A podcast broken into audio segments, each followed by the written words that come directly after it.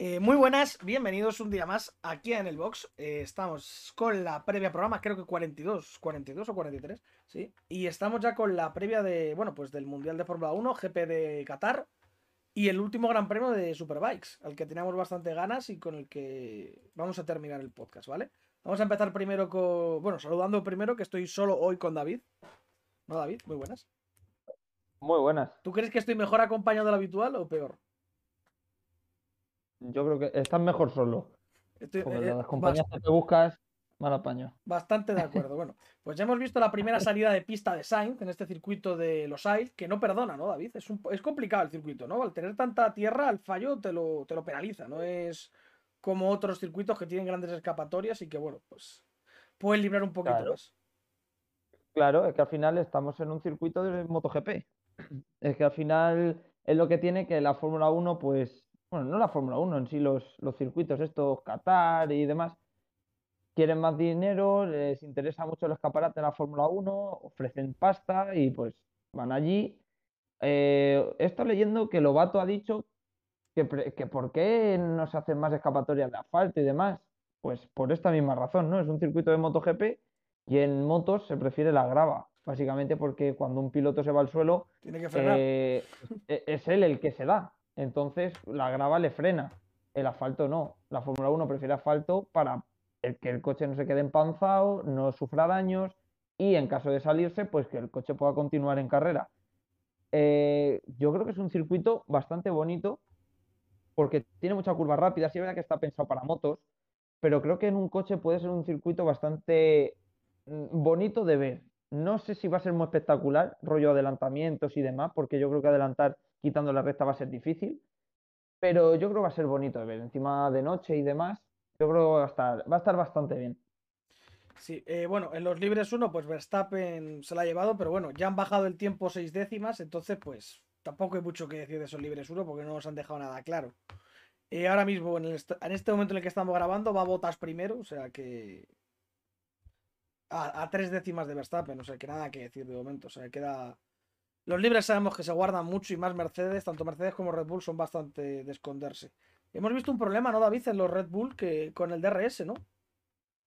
Sí, eh, espectacular. Eh, una oscilación bastante grande en la parte de la, la parte de arriba del alerón trasero, ¿vale? Cuando abre DRS, llegar a final de recta a los Red Bull y eso es que vibra de una manera espectacular. Eh, de hecho, han mandado a boxes en el libre 1 a los dos coches porque lo han estado revisando y demás. Y no sé si lo habrán subsanado. eh, supongo que sí. Yo creo que eso sería algo mal apretado o algo, pues no es normal como estaba. O a lo mejor han querido probar algo nuevo para ver si le daban más velocidad al coche y se han dado cuenta de que era un problema y no, y no una ayuda, ¿no? Así que eh, se supone que va a estar arreglado eso. Sí, eh, lo que sí que estamos viendo que los McLaren están bastante atrás, otra, de nuevo, que los Ferrari están por delante como tercer coche. Así que de nuevo esperamos que Sainz y Leclerc peleen por esa cuarta, quinta, sexta posición, ¿no? Así a modo fácil. Y, y- y sobre todo hay una cosa que nos dice que Ferrari va a estar mejor, o en teoría, quiero pensar así, porque McLaren es de esos equipos, y sobre todo Norris, de los que desde el primer momento enseguida mm, van a tope. ¿Sabes cómo te digo? Ferrari es más, eh, sobre todo, bueno, te iba a decir Carlos, pero es que yo creo que Leclerc es también muy así. Es de, salgo al libre 1, pruebo cosas, setups, eh, configuraciones, eh, neumático, veo cómo degrada, etc, etc, etc.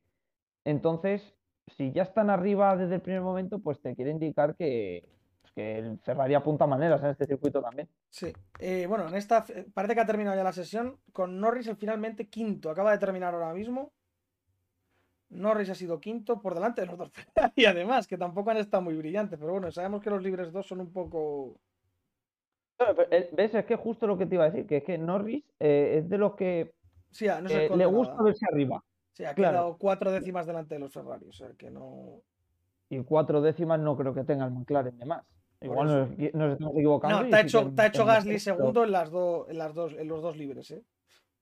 En los últimos Pues- incluso delante de Verstappen, o sea que nada que decir aquí, que esto ha sido muy... Hami- Hamilton ha quedado medio segundo de botas, por ejemplo. Sí, pero Hamilton ya le conocemos. Sí, O sea, que él es con calma. Hamilton es muy de, de- sí, de esconderse, de no enseñar sus cartas y Lo demás. que Y luego. también tenemos un circuito corto, ¿no? En el que, por ejemplo, Alonso lo ha, ha ironizado sobre el tráfico ahora. Dice que de haber algún sect- que, que tenía que haber algún sector de pista vacío, porque tenía todos los coches delante suya. Esto para la Q1 sobre todo, ¿no, David? Puede ser importantísimo, ¿no? En tener... En encontrar el hueco. Claro. Eh, Sí, efectivamente, al final, a ver, Qatar es un circuito largo, ¿eh? Ojo, no, no nos engañemos. Sí, pero al ser rectas, en las rectas no, no hay hueco El- tanto el para separarse, eso es. El problema que tiene Qatar es que tiene curvas muy rápidas. El circuito, eh, hablo por hablar, ¿eh? porque no, no estoy yo muy puesto. Al final es la primera vez que va Fórmula 1 a este circuito, pero me atrevería a decirte de que los coches, un 80-90% del circuito, dudo que bajen de tercera. Son curvas muy abiertas, encima es un circuito muy ancho. Eh, yo creo que es un circuito muy rápido y de ahí que el tiempo sea tan bajo. De hecho, he estado buscando la comparativa. Las MotoGP, este año Bagnaia ha hecho el récord de circuito en 1.52 y aquí estaban rodando en 1.26 o 1.25, me parece. 1.23 están. 1.23, Flipa. 1.24. O sea, alucinas eh, la diferencia de una a otra. Y todo viene de esto, de que es un circuito muy abierto, entonces el Fórmula 1 con la carga aerodinámica que tiene, pues va muy rápido en esas curvas. Así Sí. que veremos a ver, veremos a ver Y el luego, tráfico. mucho ojo también las Q1. banderas amarillas, porque hemos visto muchos pilotos salirse de pista, entre ellos a, Sainz, a Leclerc, que lo acaba de hacer al final de la sesión, a Pérez, que también se ha salido, Botas, que sí, se ha pasado de los límites porque no los conocía, esto así un poco XD.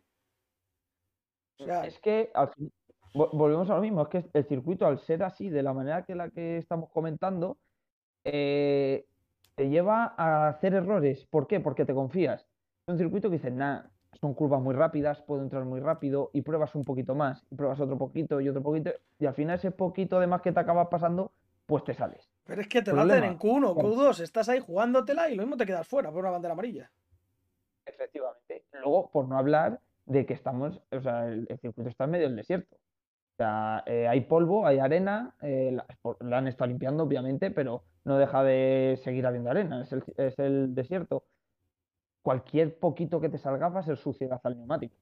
Eh, ¿eso qué quiere decir? Pues que si vas en una vuelta de carga, eh, te sales un poco y ensucias el neumático, pues igual la vuelta rápida te sale mal, porque ya vas a contracorriente. Veremos a ver. Es que son pequeñas cosas, pequeñas tonterías que te pueden costar una vuelta, te pueden costar una quali y una carrera. En cuanto al del plan, ¿qué expectativas tenemos con él esta semana? Pues yo quiero pensar que bien. A ver, eh, al final Alonso, mm, uf, sí es verdad, basándonos en lo que dice Ángel siempre de la carga de batería del Alpine, que le cuesta mucho y que sufre en circuitos largos y demás, estamos hablando de que es un circuito que es muy rápido, entonces ese problema lo puede tener aquí. Eh, dicho esto, viendo la tónica que trae Alpine y demás, a ver si lucha por puntos. Además, Alonso es de los que nos tiene acostumbrados que en la quali queda el 15 y luego acaba entrando en puntos el jodido. Entonces, veremos a ver. También es la primera vez que corre aquí. eh, la- bueno, la primera vez para todos o casi todos, supongo. Así que veremos a ver cómo se adaptan. Y en cuanto, bueno, al pronóstico, ¿tú qué, qué comentas? Cuéntame el top 5, ¿cómo lo ves aquí para Fórmula 1? Top 5. Eh, no te voy a decir lo que yo creo que va a pasar, sino yo te voy a decir algo ya- y ya está. Yo voy a confiar en mi contragafe. Voy a decir que gana Verstappen. ¿Sí? Segundo vamos a poner pues a Hamilton. Vamos a ponerle, ya que pongo primero a. Verstappen. Tercero Bottas. Sí. Cuarto voy a poner a Sainz. Fíjate, por poner a alguien. Sí, porque eres ahí, Cuarto, que ponerlo. Efe- efectivamente. Y quinto a Gasly. Voy a poner. Vale. Pues yo voy a tirarme por un Hamilton. Voy a meter a Bottas segundo, con mucho apoyo. Tercero Verstappen. Y es como en Brasil se puede dar, ¿eh? Cuarto Gasly.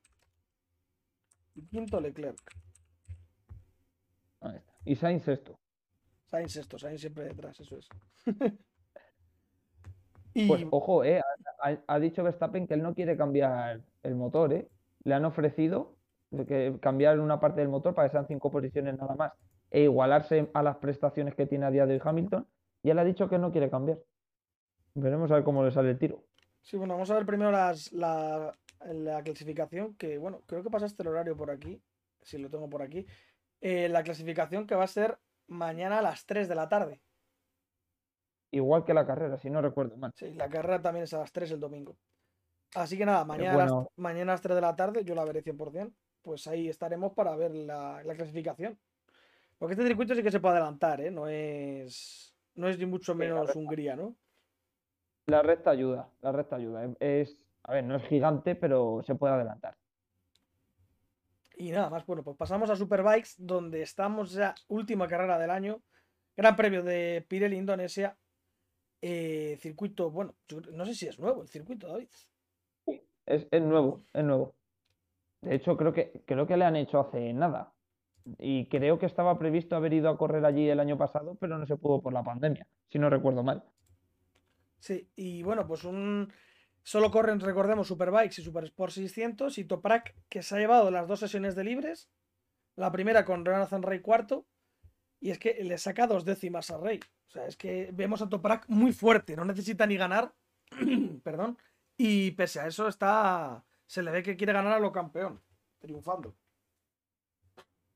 A ver, yo creo que tiene, tiene herramientas para hacerlo. Yo creo que al final la, la moto co- es, es un binomio. Yo no creo que la Yamaha vaya tan bien, ¿eh? Como la está, como la está poniendo Toprak. Igual que la No, Kawasaki tampoco va tan bien. Yo, yo creo que tampoco. Yo creo que está Ducati y luego dos peldaños por debajo Yamaha y quizá un medio peldaño por debajo de Yamaha esté Kawasaki o Sí. un peldaño. Entonces, eh, yo creo que al final es un poco Cuartararo, ¿no? Eh, en, en MotoGP Ducati ha sido la que ha arrasado, pero Cuartararo con la Yamaha lo ha hecho mejor. Al final esa adaptación, un piloto, es- cuando un piloto y una moto se entienden, como Marc Márquez con la Honda, pues estas cosas llegan y yo creo que ha sido el más fuerte, creo que se lo merece. Eh, personalmente me gusta más Jonathan Ray, eh, le he podido conocer en persona y demás, y yo prefiero que gane él, pero creo que todo lo que sea no ganar Toprak el mundial es injusto. Que Recordemos, lo merece. Eh, 52, uy, 62 puntos en juego y Toprak le saca 30 a Rey. Es que se tiene que, es que se tiene que hacer un cero Toprak, ya sea por una caída, O que la moto rotura, falle, que eso ha pasado bastante. y no es la primera vez que le pasa. eh, un cero y luego Yo solo digo que ojo con Gerloff, ¿eh? Porque. Gerloff está quedando muy adelante y Gerloff tiene mucho peligro en las salidas, porque el tío es un kamikaze y se va a tirar sí o sí. Gerloff fue el que tiró a Toprak en Assen Por en la primera curva. Ya, eh, ya en su momento tiró a Toprak y ojo Gerloff, porque ahí no sé yo Yo hasta qué punto van a ser compa- eh, compañeros de marca.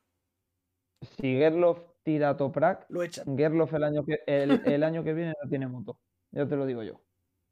Vamos, seguro. No, no, y lo mismo Porque- tampoco tiene cara porque se la parte Toprak. O sea, que, que Toprak está como para meterse con él, que es chiquitito el bicho. Pero es que encima, eh, tú imagínate que mañana en la carrera 1, Toprak se va al suelo o rompe motor y demás y hace un cero. Eh, tenemos que ponernos en la situación de que Jonathan Ray Tiene que ganar a obligado- a Bautista, tiene- a Gerloff. eh, eh, sí, sí, está obligado a ganar. Y aun ganando, llegarían al domingo Toprak cinco puntos por encima de, de Johnny. O sea, aun cayéndose Toprak depende de sí mismo. Es que es muy heavy. Y encima lo que decimos, Gerloff le tiró, se le rompió el motor en Cataluña. O sea, debería ser ya campeón del mundo. Y no lo es por, por circunstancias ajenas a él. Por eso digo que todo lo que sea no ganar el mundial, eh, aunque yo no lo prefiera, creo que sería injusto para él. Creo que se lo ha merecido este año, pero de principio a fin. Mm. Eh, luego, eh, bueno, pues no sé si será la última carrera de Tito Rabat, de Isaac Viñales también. O sea, no sé qué pasará con ellos. La última carrera de Bautista con la Honda para pasar a llevar la, la Ducati el año que viene, creo que le va a beneficiar muchísimo. Y Ojo última carrera de Redding con la Ducati también, ¿eh? que supongo que Scott querrá, querrá despedirse con alguna victoria. Eh, Y a ver, creo que son muy remotas, pero juraría que Scott Redding tiene opciones de título, ¿no? Si no No, no, recuerdo mal, Yo creo que no, ni de Blas. ¿no? ¿A cuántos Eh, puntos está? Es que no me 35 acuerdo. y 31 son 66. No. No, Entonces no, por los pelos, pero no. Claro, claro. Está lejos. Te iba a decir, digo, igual tiene, Tiene opciones de subcampeonato, eso sí. Al final es como, está más o menos la situación de Manu Gas. Manu Gas igual en el Super Sport 600 llega a unos veintitantos, 30 puntos de, de Odendal. Y al final, aunque es difícil, pues dice, mira, ya que se van a despedir de su equipo, pues intentan lo mejor, ¿no? Así que eso también hará mucho. Y última carrera de Tom Sykes. Y de Haslam. Y de Leon Haslan, que también se retira. Bueno, a Haslan ya hacía falta, porque madre mía. Tremendo nivel de arrastre. Aunque bueno, en Superbikes eso, el día que hagamos lo de la MotoGP rajando de todos, rajaremos del Tati Mercado, por ejemplo. Bueno, o de Tito Rabat que ha quedado que, que tela en Superbikes este año. Tela. O sea, por mucho que duela. Tela. Como, como se puede comprobar, el, presidente del fan club de Tito Rabat y del Tati Mercado aquí, presente. Aquí presente el Tati, grande el Tati. Cómo nos gusta, ¿eh? Cómo nos gusta la gente que queda el 15 y, y se mosquea como si hubiese quedado mucho mejor en otras carreras. cómo sigue en el campeonato ese hombre. Porque es argentino y, tiene buenos patrocinadores. Ya está, es un saco del 15. O sea, yo lo que no entiendo cómo a Egerter no tiene moto en Superbikes el año que viene. Lo siento mucho. No, tengo, no tiene ningún tipo de sentido. Es que para mi gusto, pero esto ya. A ver, es verdad, entiendo que. Que va a tener moto, va a tener moto Filipote el tronco y no la va a tener a Egerter. E, es que eso es a lo que te voy, que eh, creo que es todo cuestión de dinero, obviamente, pero me gustaría que sacaran una norma, llámalo ley. Yo creo que le han dicho a Egerter, quédate otro año en Super Sport 600, que Toprak se va a ir a GP el año siguiente y te subimos nosotros con la pata oficial. Yo, yo creo que Toprak no se va a ir a MotoGP, pero a lo que te voy es que debería de haber una norma que el campeón de la categoría más pequeña o inmediata que suba obligatoriamente. O sea, el campeón de Super Sport 300 tiene que subir a 600 eso de que no haya hueco. Este año, por ejemplo, Huerta sí sube, pero Ana Carrasco en su momento no, no subió. Por cierto, no, corre, no va a correr María Herrera esta carrera. No sé si se ha caído o tienes alguna. No sabemos nada, ¿no? Ni idea. Es que la he buscado y no, está. Eh, sí que está pues... Unai Orradre, que ha quedado al 13 en los libres. Y bueno, está con Jeffrey Wiss, que también sube el subcampeón de Super Sport 300, que está, sube a, a Super Sport 600 el año que viene y que ha quedado el último a un segundo de diferencia, ¿eh? del penúltimo. Es que ojo el nivel también. Y a 5 de Krumenacher, que ha hecho el que ha quedado el primero. Krumenacher que fue campeón del mundo hace un par de años en Super 600, antes de Locatelli. Sí. Y ahí está. Es que, madre mía, Buis, ¿eh? Para que veamos lo que es Super Sport 600, Super Sport 300, es que no hay más. Sí, para mi gusto es que en 300 no hay mucho nivel, la verdad. Las cosas como son. Yo creo que ya lo hemos hablado alguna vez aquí, que el 300 vale más bien poco. Sí, así que bueno, vamos a ver el año que viene. Hay que, tengo que investigar también un poquito cómo está quedando la parrilla Super Sport 600, que la tengo un poco abandonada, porque sí que sabemos que llega Bulega, pero no tengo mucho control más. Maru González que sale hacia Moto 2. No es alguno de Super, Superbikes bajará, o sea, no, no lo tengo pillado. Un Chris o algo de esto, pero, pero bueno, lo investigaremos y lo comentaremos. Bueno, y David, en cuanto a la suma, porque por Superbike vamos a hacer la suma total del fin de semana, ¿vale? O sea, cuéntame. Eso está bien, sí. A, razón de cómo queden en las tres carreras, sumar los puntos. Ahí está. ¿no? Eso es. Pues eh, yo voy a decir primero a Jonathan Ray. Al final tiene que arriesgar. Sí. Segundo voy a poner a Reddy. Fíjate que te digo. Tercero voy a poner a Toprak. Porque yo, aunque sí es verdad que tanto tú como yo sabemos que Toprak es de los que gana ganando. Hmm. Pero yo creo que Kenan Sufoglu le va a coger y le va a decir, chico, gánate el mundial y, olvídate de hacer invertidos y tonterías. Cuarto voy a poner mm, mm, mm, a Locatelli. Y quinto a Gerlo. ¿No metes a Bautista? ¿No confías? Es que yo creo que Bautista sí puede hacer un buen resultado en alguna carrera, pero yo creo que a nivel general las tres juntas no sé, no me termina de convencer, fíjate lo que te digo. Pero sí creo que va a ser un buen fin de semana de Bautista, ¿eh? Alguna carrera sí nos va a regalar buena. Pues yo, Red, Reding, Toprak, Rey, Bautista y Locatelli. Creo que Bautista lo va a hacer muy bien. Creo que va a quedar delante de Locatelli. Así que Reding, Toprak, Rey, Bautista y Locatelli. Creo que Bautista incluso puede robar algún podio si hay alguna caída de Reding, Toprak o Rea. Sí, puede ser. O incluso sin caída, ¿eh? A ver, a ver el ritmo. El ritmo, el desgaste, todo. Eso hace mucho. Y, es circuito nuevo, que al final es adaptación. Eso es. Y bueno, es que además, Krumenager, David, ¿qué le ha estado pasando? Porque, por ejemplo, lleva tres carreras un poco desaparecido, ahora de repente queda el primero en los libres. Bueno, eh, Manu González, que va a 25 y 13, 38 puntos de no tiene imposible. Ah, bueno, Odendal es muy de cagarla, ¿eh? Sí, bueno, pero 38 puntos son muchos puntos. Sí, eso sí es verdad. Mucho la tiene que cagar. Mucho la tiene que cagar, eso es. y muy bien lo tiene que hacer Manu, porque volvemos a lo de Johnny. Es que uno pinche, pero el otro tiene, está obligado a recuperar muchos puntos. Por cierto, al que, tampoco, al que tampoco he visto esa marca Alcoba, ahora que me estoy fijando. No, no está Marca Alcoba tampoco en el. Está Adrián- eh, Dani Valle, por ejemplo, o González, pero no está. Yo creo que Dani Valle estará de invitado, porque No está creo que Marc se Alcoba. proclamó, creo que se proclamó subcampeón del Mundial de Super Sport de España, lo que venía a ser el FinCEP, pues, el 600. Creo que quedó subcampeón, si no me falla la No, memoria. Dani Valle, Dani Valle tiene puntos, ¿eh? O sea, que tiene dos puntitos aquí en Super Sport Sí, 600. Porque ha hecho Wildcard en España. Es que Dani Valle, Dani Valle conoce el Mundial porque fue compañero de Manu Gas, de hecho, en Super Sport 300 y tiene alguna victoria. ¿Qué pasa? Que se fue de Super Sport 300 a- al Campeonato de España, de ahí un poco se ve también el nivel, que no te quieran en Super Sport 600 y te tengas que ir a España, tiene también delito, y pues está de invitado. No sé yo cómo lo hará Dani Valle.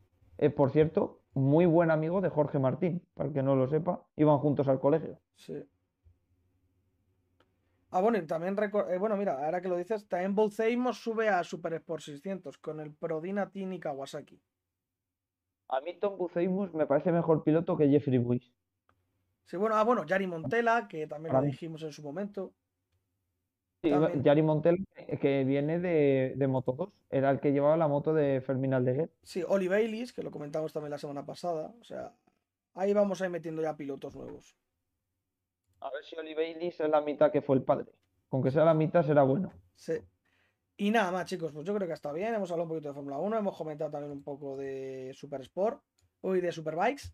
Así que nada, pues nos vamos el lunes con el post de todo esto. Y nada, cualquier cosita más. Muchas gracias, David, como siempre.